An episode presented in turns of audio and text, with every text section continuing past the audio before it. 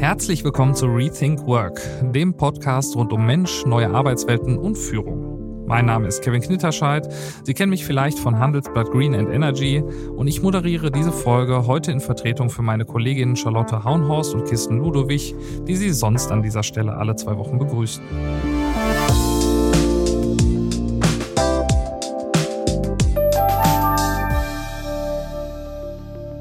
Sarah Weber ist Journalistin und Autorin und hat die Digitalisierung der Arbeitswelt in den vergangenen Jahren maßgeblich mitbegleitet, aber auch ein bisschen mitgestaltet.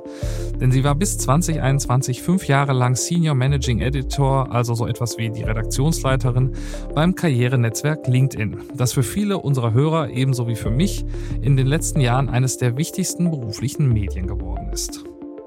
Mittlerweile beschäftigt sie sich als Buchautorin mit der Frage, wie sich unsere Arbeitswelt verändern muss, um den neuen und unsicheren Zeiten, in denen wir leben, auch gerecht zu werden. Dabei bringt sie mit ihrem Buch, wie ich finde, ein gewisses Gefühl zum Ausdruck oder vielmehr eine Frage, die wir uns wahrscheinlich alle in den vergangenen Jahren irgendwann einmal gestellt haben. Die Welt geht unter und ich muss trotzdem arbeiten, lautet der Titel. Und auch wenn das kein schönes Thema gleich zum Jahresanfang ist, so ist er doch recht passend. Wir sehen, wie der Krieg in der Ukraine unser aller Leben verändert, wie der Klimawandel immer weiter voranschreitet und gleichzeitig gehen wir alle jeden Tag zur Arbeit und tun jeden Tag ein bisschen so, als würde sich um uns herum nichts verändern. Zumindest gilt das irgendwie für diejenigen von uns, die mit ihrem Job recht zufrieden sind. Andere, beispielsweise aus der Gastronomie, haben längst Konsequenzen gezogen und sich zum Beispiel nach der Corona-Pandemie radikal umorientiert. In den USA wird das Phänomen auch unter dem Begriff Great Resignation zusammengefasst. Damit gemeint ist quasi eine große Kündigungswelle, die in vielen Jobs zu massiver Unterbeschäftigung geführt haben. Wie das alles zusammenhängt und wie wir diesen Herausforderungen vielleicht jetzt auch mit einem neuen Begriff von Arbeit begegnen können, das bespreche ich mit Sarah Weber selbst. Frau Weber, herzlich willkommen. Hallo, vielen Dank für die Einladung. Ja, Sie haben ja 2021 auf dem Höhepunkt der Pandemie sozusagen Ihren äh, Job gewechselt. Wie ist das gekommen? Äh, würden Sie das auch unter dem Begriff Krisenphänomene subsumieren? Ich glaube, alles, was wir in der Zeit gemacht haben, ist ein Phänomen der Krise, zumindest ein bisschen. Ähm, also ich habe im Juni 2021 meinen Job verlassen und das war so ein gutes Jahr, nachdem die Pandemie in Deutschland so volle Kanne angefangen hat. Und ich glaube, man kann das nicht rausrechnen. Ähm, es war aber auch jetzt nicht der Hauptgrund. Es war bei mir so eine Mischung aus fünf Jahre im Job gewesen und das Gefühl gehabt, es ist Zeit weiterzuziehen. Ähm, aber ich war auch einfach erschöpft und ausgebrannt. Und wie viele andere Menschen auch. Und ähm, habe das dann mit zum Anlass genommen, eine einen Wechsel äh, zu vollziehen. Jetzt äh, beschreiben Sie in Ihrem Buch das Ganze ja als ein gesamtgesellschaftliches Phänomen. Ähm, inwieweit lässt sich das denn tatsächlich beobachten? Wir haben ja alle schon sehr viel irgendwie auch darüber gehört, über die Great Resignation, äh, kennen, kennen irgendwelche Bekannte, die in der Krise einen Job gewechselt haben, aber man selber hat da ja immer nur so anekdotisches Wissen. Also inwieweit äh, würden Sie sagen, steckt da wirklich eine, eine komplette äh, gesellschaftliche Bewegung hinter, die man im Blick behalten sollte?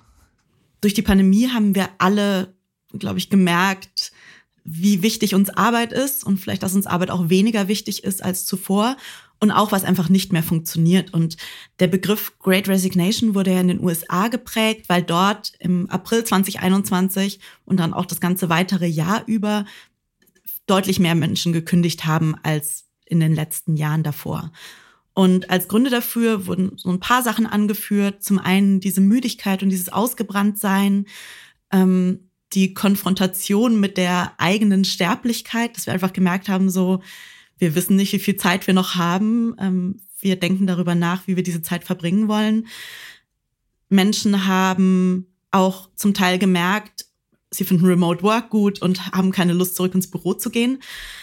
Aber auch so Dinge wie die Bezahlung war vielleicht nicht gut genug, die Wertschätzung hat gefehlt, die Kinderbetreuung hat zum Teil auch gefehlt. Und eine ähnliche Entwicklung sehen wir hier vor allem in, in einigen Branchen. Also ich glaube, wir kennen das alle. Man geht so durch die Innenstadt und sieht die Zettel bei Cafés und Restaurants, die dann irgendwie sagen, wir suchen nach allen Leuten in der Küche, im Service, ähm, wo die Öffnungszeiten zum Teil reduziert sind. Und in dieser Branche sieht man das ganz klar. Die war während Corona waren ganz viele Dinge geschlossen. Eine eigentlich sichere Branche, Gastro geht immer, war auf einmal eine Krisenbranche. Gleichzeitig ist das eine wahnsinnig große Niedriglohnbranche. Also irgendwie zwei Drittel der Menschen, die Vollzeit in der Gastronomie arbeiten, verdienen nur Niedriglohn. Und es ist, finde ich, ganz offensichtlich, dass die Leute dann sagen, ich will so nicht weiterarbeiten. Ich mhm. will wechseln und dann sich aus verschiedenen Gründen andere Jobs suchen. Jetzt ähm, ist es natürlich so, dass wir äh, mit der Pandemie eine große, globale, umfassende Krise hatten, aber dass, dass wir große Krisen haben, die uns alle betreffen, äh, ist meiner Erinnerung nach ja auch schon in der Vergangenheit häufiger so gewesen. Ne? Ich denke da an die Finanzkrise, an die Staatsschuldenkrise, äh, an den Brexit, an die Wahl von Donald Trump und immer hat man so ein bisschen das Gefühl gehabt, so jetzt, jetzt geht die Welt aber wirklich unter äh, und, und es ist dann am Ende nicht so gekommen. Äh, von der Klimakrise will ich jetzt noch gar nicht sprechen. Ähm, warum hat es denn ausgerechnet die Pandemie gebraucht, um jetzt diese, äh, ja, diese Effekte loszutreten, die wir sehen? Die Pandemie hat einfach alles verändert. Also, dass wir mal durch leere Straßen gehen würden, weil alle Menschen zu Hause sind, ich hätte mir das nicht vorstellen können. Und die Auswirkungen aufs persönliche Leben, also wirklich auf den Alltag jenseits vom finanziellen, waren ja oft in diesen anderen Krisen gar nicht so spürbar. Also die Finanzkrise, ja, die hat ganz viele Menschen mitgenommen, ganz viele Menschen haben ihre Jobs verloren. Aber so im Alltag hat man das ja jetzt nicht daran gemerkt, dass man drei Monate in seiner Wohnung saß und seine Familie nicht mehr gesehen hätte, zum Beispiel. Und diese, diesen ganz persönlichen Eingriff, diese Sachen, die wir für ganz selbstverständlich gehalten haben, immer, dass wir Leute besuchen können und Menschen sehen können, die uns wichtig sind, wann und wie wir wollen, dass wir rausgehen können und tun können, was wir wollen, dass wir die Möglichkeit haben, ins Café zu gehen oder ins Kino zu gehen. Das war ja auf einmal alles weg. Und stattdessen haben wir viel gearbeitet ähm, und viel Zeit gehabt, um nachzudenken.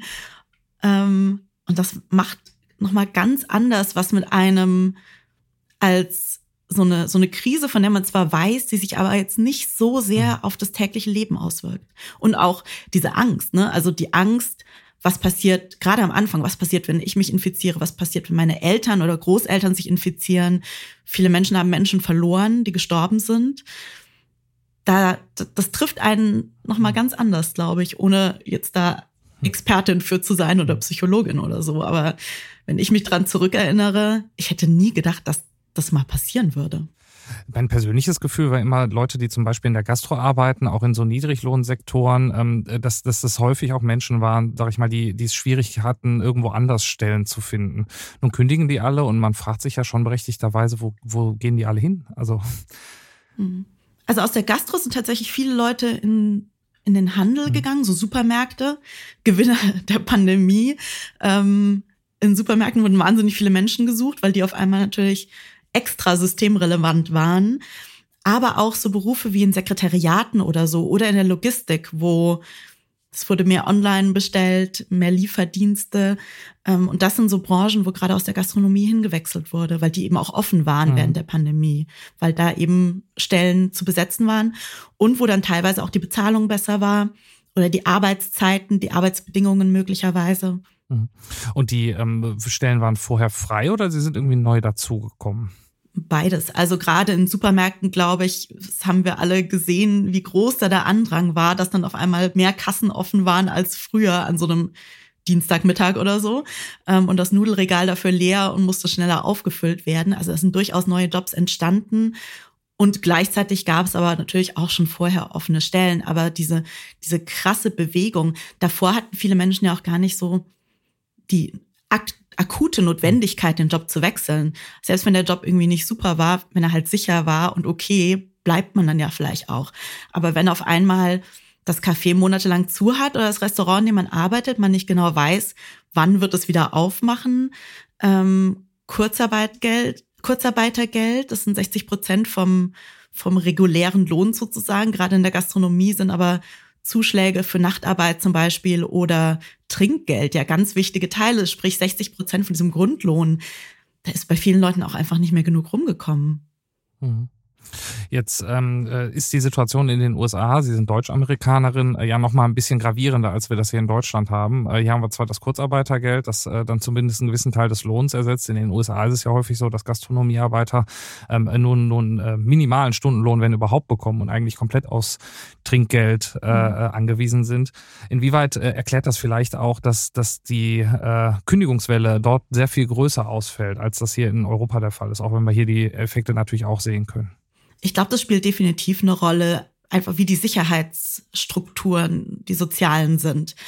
Ähm, und auch einfach so die Einstellung gegenüber einer Kündigung. Ich glaube, in Deutschland haben viele Menschen immer noch so dieses Bild im Hinterkopf, man kündigt nicht einfach so seinen Job, wenn eigentlich alles okay ist. Und in den USA ist die Mentalität da einfach ein bisschen anders, dass es schnelllebiger ist. Hier hat man ja oft auch sehr lange Kündigungsfristen, so drei Monate, sechs Monate in den USA kann man gerade in, in solchen Dienstleistungsjobs auch einfach sagen, quasi, ich komme morgen nicht mehr. Also es ist auch viel einfacher, da quasi zu wechseln. Man muss das nicht so lange im Voraus planen. Ich glaube schon, dass das auch eine Rolle spielt.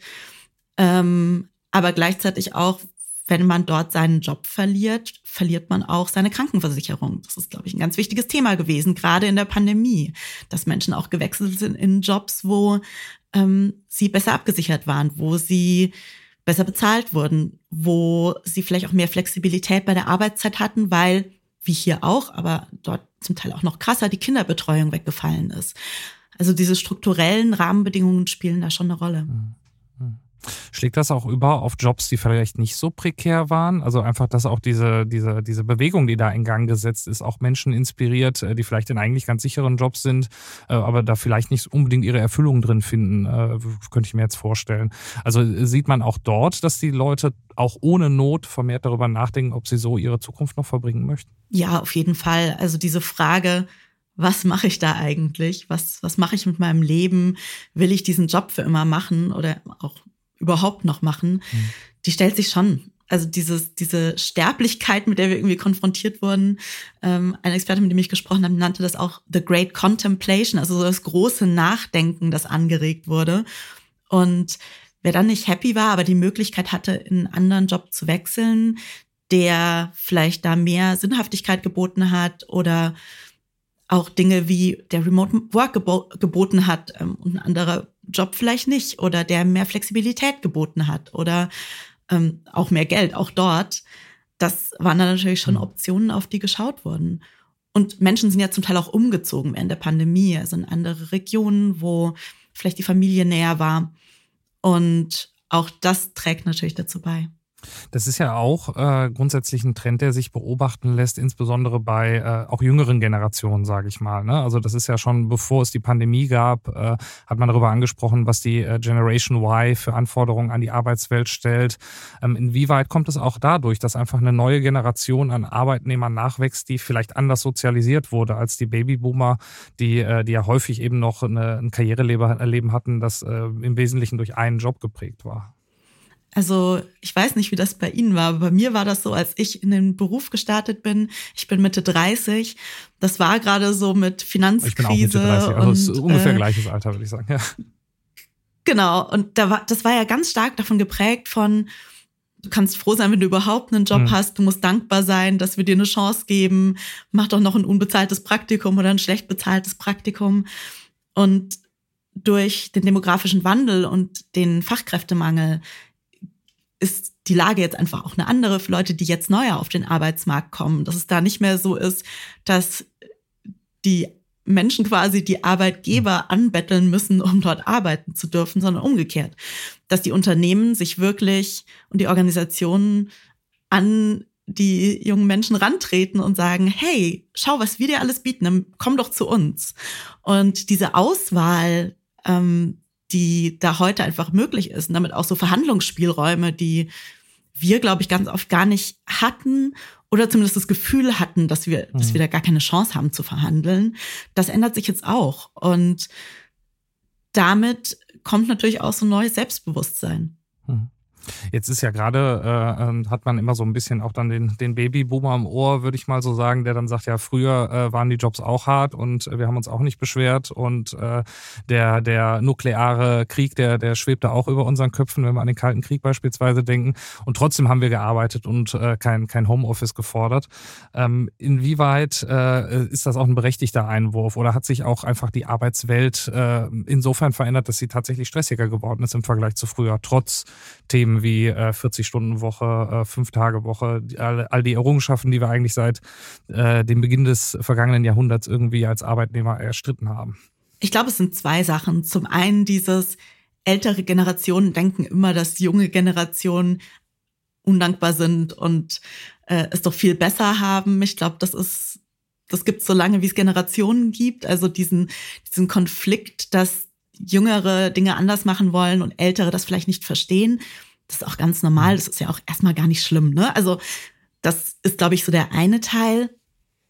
Und der andere Teil ist schon, dass sich Arbeit natürlich, wie auch das restliche Leben, verändert hat und auch verdichtet hat. Also früher ähm, ist man ins Büro gegangen oder ins Krankenhaus oder ins Restaurant oder in den Laden oder wo auch immer man gearbeitet hat, hat gearbeitet und ist dann wieder nach Hause gegangen und hat zu Hause eigentlich nichts mehr mit dem Job zu tun, weil die Aufgaben in dem Gebäude geblieben sind oder an, der, an dem Ort geblieben sind, wo man gearbeitet hat.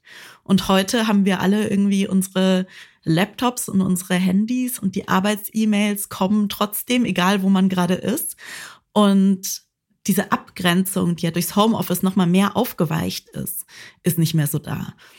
Und natürlich mhm. verschwimmt das damit auch alles viel mehr. Also diese klare, auch räumliche Trennung zwischen der Arbeit und der, der Freizeit, dem Privatleben, ist ja gar nicht mehr so stark da wie früher. Und natürlich macht das auch was mit uns.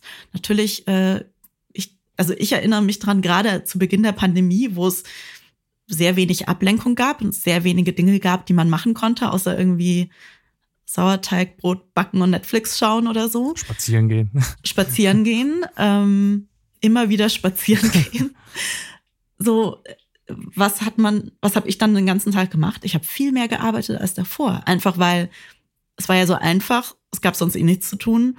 Warum also nicht? Und das ist natürlich schon eine andere Situation. Und gleichzeitig war früher ist dann auch oft so, Menschen haben so diese klassische Konzernkarriere gemacht, da irgendwie angefangen nach der Schule und da sind dann auch im selben Unternehmen zum Teil in Rente gegangen. Mhm. Das hat man ja heute kaum noch. Also klar, auch solche Fälle gibt es bestimmt noch, aber heute sind Karrieren ja auch viel schnelllebiger geworden. Man bleibt ein paar Jahre in einem Unternehmen und dann wechselt man oft wieder. Und ähm, verlässt zum Teil nicht nur ein Unternehmen, sondern wechselt auch die Branche oder den Bereich, in dem man arbeitet. Also ist alles viel fluider geworden. Und die alten Regeln sozusagen gelten damit halt auch nicht mehr genau so auch, wie früher. Äh, sag ich mal, wenn, wenn mein Unternehmen mir keine Sicherheit bieten kann über ein ganzes Leben, dann ist auch einfach mein Incentive, mich, mich diesem Unternehmen zu verschreiben, sehr viel geringer. Ne? Also da hat ja dieser Begriff des Quiet Quitting äh, äh, Karriere gemacht vor einiger Zeit auf den sozialen Medien, wo es so ein bisschen um das Konzept geht, wenn, wenn mein Arbeitgeber mich nur nach Vorschrift bezahlt, dann leiste ich auch nur Dienst nach Vorschrift. Also habe ich es zumindest verstanden. Ähm, also ist das, äh, sind, sind das diese ja, ist das einfach auch so diese verschwindende Loyalität dem Arbeit gegenüber, Arbeitgeber gegenüber? Naja, und auch ein bisschen die verschwindende Loyalität der Arbeitgeber gegenüber den ArbeitnehmerInnen, würde ich sagen. Also ich glaube, das basiert ja auch so ein bisschen aufs Gegenseitige, dass man auch das Gefühl hat, ich gehe da hin und, und mache meinen Job. Aber wenn es hart auf hart kommt, dann zögern die vielleicht auch nicht, mich vor die Tür zu setzen. Und wenn jemand anders kommt, der den Job besser machen kann, dann ist das vielleicht, dann würde diese Person auch genommen werden. Also ich glaube generell, dass Loyalität zwischen Privatpersonen und Unternehmen, das ist ja keine gleichberechtigte, kein gleichberechtigtes Verhältnis und das war es ja auch noch nie. Ähm, diese ganze Diskussion um Quiet Quitting, ich finde das so absurd, weil es heißt ja eigentlich, man macht halt seinen Job und geht wieder nach Hause und man macht halt nicht immer noch mehr und schiebt Überstunden und äh, ballert noch mehr raus, als man müsste, was ja eigentlich Arbeiten ist, oder? Also es ist halt einfach so, früher ist es dann so Dienst nach Vorschrift, aber eigentlich ist es ja, man macht halt seine Arbeit und geht dann wieder. Und das wurde aber so hochstilisiert zu so der schlimmsten Sache, die ArbeitnehmerInnen irgendwie ihren Unternehmen antun können, wenn sie einfach nur kommen, ihre Arbeit machen, dann wieder gehen. Was ja auch total absurd ist, dass wir diese Unterhaltung führen. Ich habe mich auch gefragt, ob das tatsächlich so ein neues Phänomen ist. Ne? Also wenn ich äh, so gedanklich das Konzept von Quiet Quitting durchgehe, dann komme ich wahrscheinlich eher bei äh, Kollegen an, die irgendwie äh, gar nicht mehr so weit vom Rentenalter entfernt sind, äh, die mehr oder weniger mit ihrer Karriere abgeschlossen haben. Ne? Also ist das vielleicht auch so ein bisschen dieses, dass so fehlende Aufstiegsmöglichkeiten teilweise in den Unternehmen dazu führen, dass man einfach auch nicht mehr so motiviert ist, weil man sich nicht mehr so viel Zusätzliches erwarten kann von seinem Arbeitgeber? Ja, Aufstiegsmöglichkeiten, aber auch Wertschätzung, dass man das Gefühl hat, hey, so richtig interessiert sich hier niemand für mich. Ähm, und auch einfach, dass Leute kaputt sind, dass Leute überarbeitet sind und dann halt sagen, hey, wenn ich quasi theoretisch von meinem Arbeitgeber aus immer weiterarbeiten könnte, muss ich halt meine eigenen Grenzen ziehen und sagen, bis hierher und nicht weiter. Und das ist dann halt bis ich meinen Job gemacht habe und nicht weiter.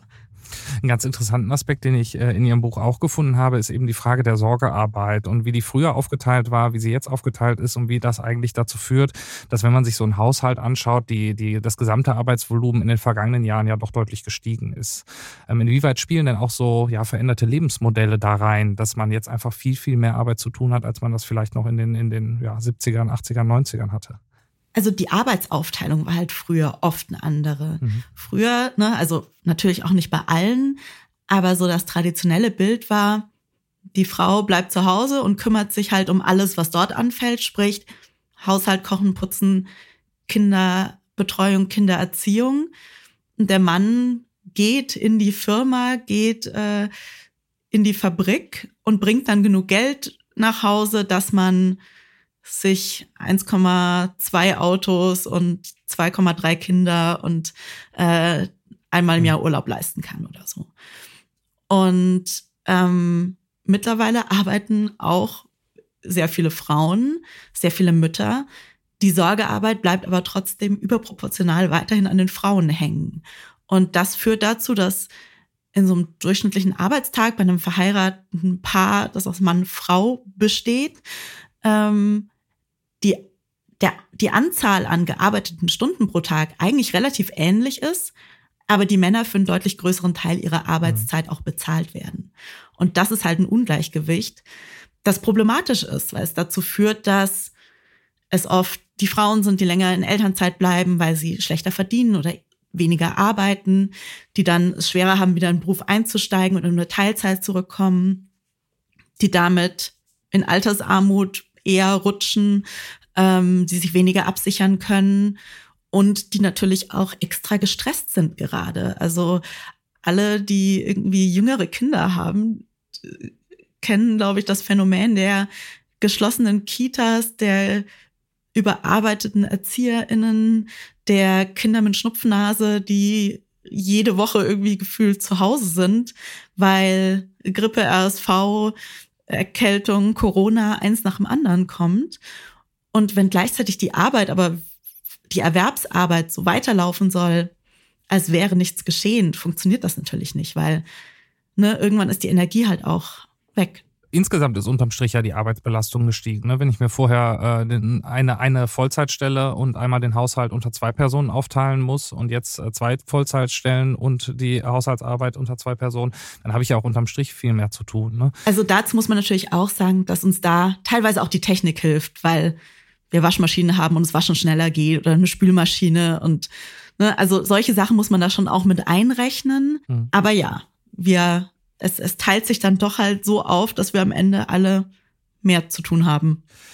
Und äh, wir haben jetzt viel über die Problemdiagnose gesprochen. Ich würde auch gerne in dem Gespräch noch ein bisschen auf die Lösungen eingehen. Äh, allerdings erstmal die Frage. Ähm, wir haben jetzt als Diagnose festgestellt, im Prinzip äh, haben wir alle sehr viel Arbeit, müssen wahrscheinlich das Arbeitsvolumen reduzieren. Gleichzeitig laufen wir in eine Zeit hinein, äh, wo viele der Babyboomer jetzt in Rente gehen werden. Wir werden immer weniger Arbeitskräfte haben. Äh, wie kriegen wir denn diese beiden unterschiedlichen Anforderungen tatsächlich zusammen? Also ein großes Problem ist, ist ja immer so, es gibt weniger Menschen, dann müssen die verbleibenden Menschen mehr arbeiten. Das klingt erstmal so einfach, aber wir sehen ja gleichzeitig auch, dass die verbleibenden Menschen wenn man es mal so nennen will, jetzt schon total überarbeitet und ausgebrannt sind. Also das immer weiter, immer noch mehr Zeit oben drauf zu packen, funktioniert ja nicht. Weil Menschen krank werden, wenn Menschen ausbrennen und dann ganz ausfallen und ähm, dann steht unterm Strich bei der Rechnung, wird die Zahl immer kleiner. Wir sind in einer Situation jetzt gerade, wo in Deutschland es so viele Erwerbstätige jetzt gerade gibt wie noch nie zuvor und die Technik so gut ist wie noch nie zuvor. Und trotzdem hm. arbeiten wir genauso viel wie in den letzten Jahrzehnten. Und eigentlich sollte es ja so sein, und so war es in der Vergangenheit auch immer, dass wenn es Produktivitätssteigerungen gibt, dass wenn sich die Technik und die Technologie weiterentwickeln, dass dann auch irgendwann die Arbeitszeiten runtergehen. Ja. Und das sehen wir gerade nicht. Und das ist eigentlich, wenn man drüber nachdenkt, total absurd, weil warum nimmt uns die Technologie nicht einfach manche Aufgaben ab? Warum kann man manche Aufgaben nicht zum Teil so reduzieren, dass ähm, hm. wir alle weniger arbeiten könnten. Das geht ja. Stattdessen sind wir aber in der Situation, Beispiel, so, wir arbeiten beide mehr oder weniger in Bürojobs. Ähm, und dann ist man ganz oft konfrontiert mit E-Mails, Meetings und ganz vielen Dingen, die erstmal gar nicht so viel mit der eigentlichen Arbeit und den eigentlichen Aufgaben zu tun haben, aber wo man dann am Ende des Tages da sitzt und sich denkt, ha, eigentlich habe ich damit den Großteil meine, meiner acht Stunden oder so verbracht.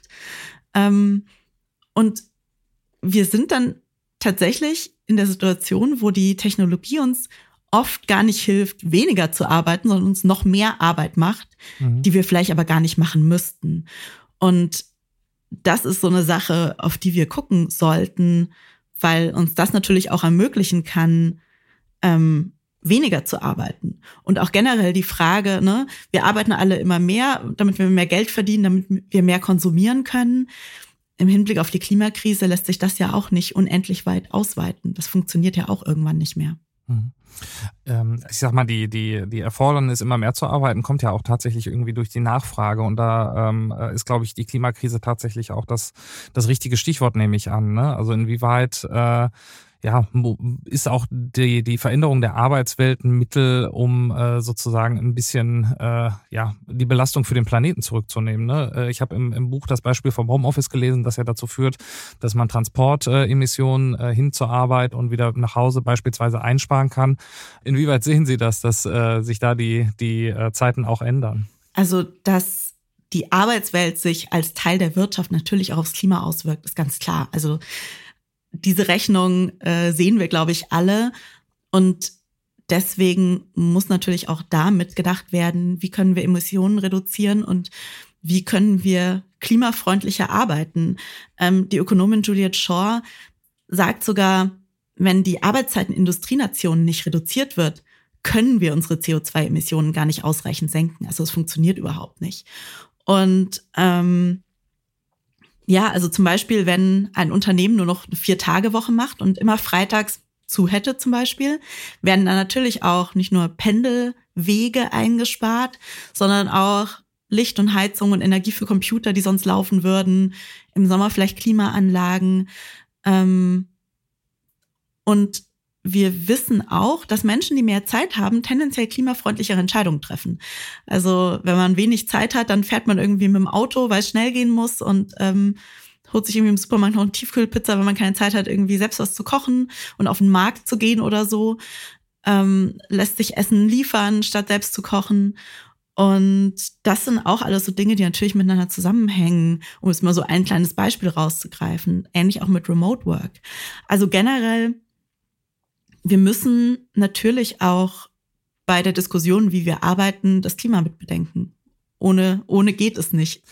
Ist, ist denn dieses Bewusstsein ähm, äh, der, der notwendigen Veränderung, ist das auch tatsächlich schon bei den Arbeitgebern angekommen? Also natürlich gibt es welche, die äh, da immer weit voraus sind, äh, die, die schon recht früh irgendwie auf so Themen gesetzt haben, wie flexiblere Arbeitsmodelle, ähm, vielleicht auch weniger Arbeit. Äh, aber ist das auch in der Breite äh, schon so weit angekommen, dass zumindest mal ein Bewusstsein über das Veränderungsbedürfnis entstanden ist? Ich glaube, es fängt an, aber wir sind noch nicht da, wo wir hin sollten. Also so ein paar Beispiele sind Handwerksbetriebe, die auf die Vier-Tage-Woche gehen, weil sie eben keine Bewerbung mehr bekommen und dann auf einmal einen Wettbewerbsvorteil haben gegenüber anderen Unternehmen. Ähm, aber natürlich auch in Großkonzernen, die äh, flexibleres Arbeiten anbieten, Homeoffice, die Arbeit aus anderen Ländern, all diese Dinge. Also ich glaube, das Bewusstsein dafür steigt auch aus der Notwendigkeit heraus. Mhm. Also wir kommen jetzt einfach irgendwann an so einen Punkt, wo es nicht mehr ohne Veränderung geht, auch in der Sorgearbeit. Also so wie die Lage gerade ist, was, was Kinderbetreuung angeht, das funktioniert ja nicht mhm. mehr. Also das können wir jetzt nicht einfach so ignorieren und weitermachen. Und ich glaube, an diesen Punkt kommen wir halt in ganz vielen Bereichen, dass der Druck groß genug ist, dass einfach jetzt Veränderungen mhm. kommen muss. Und dass das natürlich auch bei den Unternehmen ankommt. Noch nicht bei allen, aber zunehmend. Muss denn diese Veränderung auch zwingend mit, mit äh, Produktivitätseinbußen einhergehen? Weil ein Gedanke, den ich da immer ganz interessant fand, irgendwie, den ich auch ab und zu mal äh, im Buch gefunden habe, wenn es beispielsweise um die Vier-Tage-Woche geht, aber auch um die Frage, wie lange man zum Beispiel so Meetings ansetzen muss, äh, ist immer der Gedanke, wenn man äh, Leuten einen gewissen Zeitraum gibt für die Erledigung einer Aufgabe, dann brauchen sie auch diese, diese Zeit. Äh, ich glaube, Elon Musk hat das auch irgendwann mal gesagt, auch wenn der jetzt nicht gerade für, für äh, menschliche Arbeitsbedingungen bekannt ist. Aber ist, ist das eine Beobachtung? Beobachtungen, die Sie auch bei der Recherche gemacht haben, ähm, dass, dass äh, tatsächlich irgendwie die, die Zeiten, die wir haben für Arbeiten, dass sie willkürlich sind und dass wir vielleicht einfach mal darüber nachdenken müssen, da äh, anzusetzen? Auf jeden Fall und auch, dass wir einfach Aufgaben neu denken müssen. Also das funktioniert natürlich nicht in allen Jobs, ne? Wenn man eine Pflegekraft in einem Krankenhaus ist, kann man nicht einfach, können nicht einfach alle sagen, wir machen jetzt vier Tage Woche, ohne dass das ausgeglichen wird. Das ist total klar. Gleichzeitig ist es auch gerade in diesen Berufen, die so hart und so schwierig sind, wo die Teil Teilzeitquote jetzt schon so hoch ist, besonders wichtig, da für Entlastung zu sorgen. Ähm, aber wenn man sich jetzt so einen, so einen typischen Bürojob anschaut, wo die Meetings alle 30 oder 60 Minuten dauern, weil das halt in der Kalender-App so vorgegeben wird, egal ob dieses Meeting 30 oder 60 Minuten lang sein sollte. Oder wo man sich überhaupt fragt, muss dieses Meeting ein Meeting sein? Muss dieses Meeting ein Meeting sein, an dem die geladenen Personen alle teilnehmen müssen? Also ganz viele dieser Dinge nehmen wir also gegeben hin, weil sie sich halt so entwickelt haben in den letzten Jahren, aber hinterfragen das ganz selten. Und Unternehmen, die die Arbeitszeit reduzieren, entweder aus persönlicher Überzeugung äh, der Vorgesetzten oder auch, weil sie Teil von so Testbalance gibt, die es in verschiedenen Ländern gibt. Island war ein ganz bekannter, es gab gerade einen in England. Die finden dann schon neue Wege, dieses Drumrum in der Arbeit so zu reduzieren, dass am Ende die Produktivität gleich bleibt oder sogar steigt, weil die Leute halt einfach in kürzerer Zeit sich dann genau auf die Sachen konzentrieren, die sie machen müssen. Also ich glaube, wir kennen das auch alle, ne? dass man an so einem Tag, wo man dann so zehn Stunden irgendwie noch versucht, was geschafft zu kriegen, viel weniger produktiv ist, als wenn man sich mal zwei oder drei Stunden konzentriert, ungestört an was ransetzt und einfach einmal runterarbeitet. Und mehr Zeit bedeutet ja nicht gleich gleichermaßen ähm, mehr Produktivität oder mehr gute Ideen oder so. Ist das auch vielleicht so ein, so ein Krisenphänomen, dass man äh, gesehen hat, äh, ja, man kann neue Wege beschreiten in der Arbeitswelt, wenn man dazu gezwungen wird? Äh, warum dann auch nicht mal proaktiv das freiwillig ausprobieren, um äh, Fortschritte zu erzielen in bestimmten Bereichen? Auf jeden Fall. Also 2019 hätten wahrscheinlich die wenigsten von uns gedacht, ähm, dass ihre Jobs einfach so ins Homeoffice gehen könnten, weil die Vorgesetzten immer gesagt haben, nee, also nicht bei uns wir waren schon immer alle hier, das ändern wir doch jetzt nicht oder so. Ähm, und dann ging es auf einmal doch, als es gehen musste. Und ganz oft ist diese Veränderung ja auch geblieben, weil es eben funktioniert hat. Und weil es funktioniert hat unter den schwierigsten Bedingungen von alles ist geschlossen, die Kinder sind zu Hause, müssen betreut werden, niemand war darauf vorbereitet, es gibt keine Strukturen und es hat trotzdem geklappt. Sprich, wenn man jetzt sich die Zeit nimmt, das Ganze mal gut aufzusetzen, sich zu überlegen, wie würde es denn langfristig gut funktionieren, dann ist das natürlich, da ist da natürlich super viel Potenzial da, das richtig gut zu gestalten. Es geht aber halt nicht einfach so, weil man es laufen lässt, sondern muss sich schon damit auseinandersetzen. Tatsächlich gibt es ja sogar Gegenbewegungen auch. Ne? Wenn ich nochmal auf, auf Elon Musk zurückkommen soll, der ja einer der ersten war, äh, der nach der Pandemie verfügt hat, mehr oder weniger, dass all seine Mitarbeiter wieder ins Büro äh, kommen sollen, dann äh, kann man sich natürlich auch vorstellen, dass, dass es vielleicht wieder Rückschläge äh, geben könnte. Äh, wie sehen Sie denn die Gefahr, dass wir vielleicht auch wieder in alte Muster zurückfallen, jetzt wo die Krise, äh, ja, sage ich mal, auch offiziell mehr oder weniger vorbei ist? Ja gut, Management-Ratschläge von Elon Musk sind auch, glaube ich, gerade schwierig. Ähm, aber so die Katze ist halt irgendwie, die kriegt man nicht zurück in den Sack, um halt dieses, dieses Bild zu bemühen. Also ich glaube, man kann den Leuten halt nicht sagen, hier ist eine Arbeitswelt, die besser für dich funktioniert, aber wir geben sie dir nicht. So. Warum auch? Also warum sollten Leute das mitmachen? Ähm, klar, es gibt Leute, die möchten nicht remote arbeiten, das ist ja auch vollkommen in Ordnung. Oder die haben zu Hause auch nicht die Bedingungen, um das zu machen. Es geht sowieso ja nicht in allen Jobs. Aber wenn das geht, wenn das gut funktioniert hat, warum sollte man sich dann darauf einlassen, das nicht mehr zu machen? Nur weil Vorgesetzte das sagen, wenn gleichzeitig ganz viele andere Unternehmen auch nach Fachkräften suchen. Dann wechselt man halt wohin, wo es möglich ist. Also ich glaube schon, dass Remote Work mittlerweile in vielen Berufen ähm, zu einem wichtigen Faktor für Menschen geworden ist, nach denen sie auch aussuchen, für wen möchte ich arbeiten, gerade auch in der jüngeren Generation. Hm. Ich meine, das sieht man ja auch an den äh, ja, äh, Protestbewegungen der Tech-Industrie Tech in äh, San Francisco und Umgebung, die darauf bestehen, dass sie, dass sie nicht wieder in ihre teuren äh, äh, ja, Arbeitswohnungen zurückkehren müssen, sondern vielleicht irgendwie lieber in einem anderen Teil des Landes leben, aus dem sie herkommen. Ja, und auch warum. Also es gibt ja auch äh, ich, ich habe noch keine richtig gute Begründung gelesen, warum alle Vollzeit wieder zurück ins Büro kommen sollten, außer die Vorgesetzten hätten es so. Die wollen das halt. Das ist dann oft so die Begründung, die dann irgendwie so ein bisschen ähm, in andere Worte gefasst wird, aber eine wirkliche, echte Begründung, warum alle, unabhängig von der Rolle, Vollzeit wieder ins Büro sollten, wenn es remote auch gut geklappt hat. Ich habe sie noch nicht gehört. Ich werde ich werd Ausschau danach halten. Vielleicht noch eine Frage zum Abschluss. Äh, wie, wie hat sich denn Ihre persönliche Arbeitswelt verändert, äh, als Sie den Job bei LinkedIn aufgegeben haben? Also was können vielleicht auch unsere Hörer äh, noch für sich daraus mitnehmen, solange wir noch in unserer jetzigen, heutigen alten Arbeitswelt leben? Die Anzahl der Meetings, in denen ich sitze, hat sich radikal verringert. Also ich hatte früher auch so Tage, wo im Prinzip von morgens bis abends die so durchgetaktet waren im Kalender ähm, mit Videocalls und das mache ich einfach nicht mehr. Ich sage dazu auch, ich bin in der Situation, wo ich mir das als Selbstständige auch aussuchen kann, wie viel ich das mache an einem Tag. Und in dieser Situation sind nicht alle. Aber ich glaube, auch wenn man angestellt wo ist, kann man durchaus auch mal hinterfragen, wieso haben wir jeden Dienstag dieses einstündige Meeting, aus dem alle immer rausgehen und sagen, pff, jetzt bin ich noch mehr hinten dran und denen, in dem dann irgendwie nur parallel E-Mails gecheckt werden. Oder dass man irgendwie sagt, hey, ich habe den Eindruck, es ist nicht sinnvoll, wie wir kommunizieren und sollten wir uns das nicht nochmal anschauen.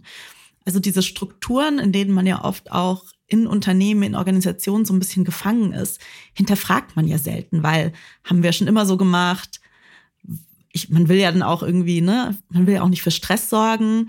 Ähm, aber das zu hinterfragen und einfach mal zu gucken, was davon ist denn sinnvoll und was davon fühlt sich überhaupt nicht sinnvoll an. Ähm, die meisten werden da direkt irgendwas im Kopf haben und das auch mal so ein bisschen zu hinterfragen, ist, glaube ich, ein guter Start. Ich glaube, das nehme ich auch mal für mich mit als äh, guten Neujahrsvorsatz, jedes, jedes regelmäßige Meeting einmal hinterfragen. und äh, damit bedanke ich mich bei Ihnen, Frau Weber. Vielen, vielen Dank. Und damit kommen wir auch schon zum Ende dieser Folge Rethink Work.